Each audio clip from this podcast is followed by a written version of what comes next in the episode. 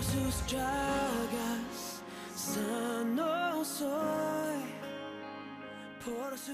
¿Qué tal, damas y caballeros? Muy buenos días. Quiero darles una cordial bienvenida a nuestro devocional Ebenecer. Y el día de hoy quiero hablar del sacrificio redentor de Jesús. En el libro de Isaías, capítulo 53, versículos 5 y 6, dice lo siguiente: Mas el herido fue por nuestras rebeliones, molido por nuestros pecados.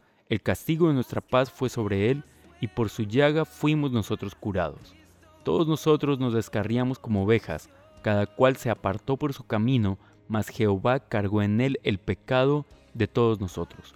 Hoy quiero decirte que hay algo más fuerte, más grande que el COVID-19, más contagioso, más incómodo y más mortal que este virus y que esto aqueja nuestra vida. Es el pecado. Damas y caballeros, todos en el mundo hemos pecado. Y quiero tocar tres aspectos que este texto nos dice de la sanidad de Dios. Lo primero es que nos habla que fue herido por nuestras rebeliones.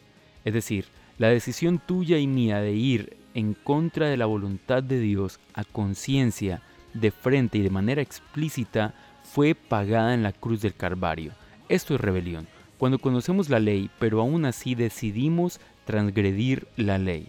Pero también nuestros pecados por nuestra debilidad. Aunque conocemos la ley, fallamos. Ahora, quiero aclarar que esta segunda forma es la forma de pecado que no es tan voluntaria. No es dar la espalda contra Dios y decirle odio tus leyes, simplemente voy a pecar.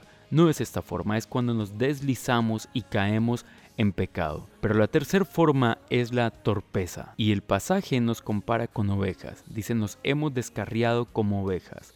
Y las ovejas por lo general se descarrían por torpeza, porque no logran comprender las cosas como las comprenderíamos nosotros los seres humanos, por ejemplo.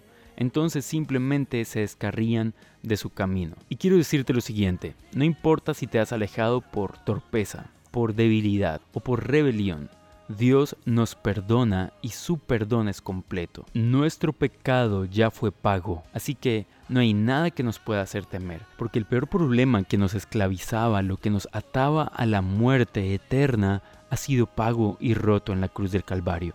Así que si durante este tiempo vienen pensamientos de culpa o de juicio que el enemigo quiere poner en tu mente y corazón, quiero invitarte a confesar tu pecado ante el trono de Jesús y recibir el perdón que ya Él pagó en la cruz. Yo soy Adrián García, esto es Ebenecer y deseo que Dios te bendiga y que tengas un súper feliz día. Chao pues.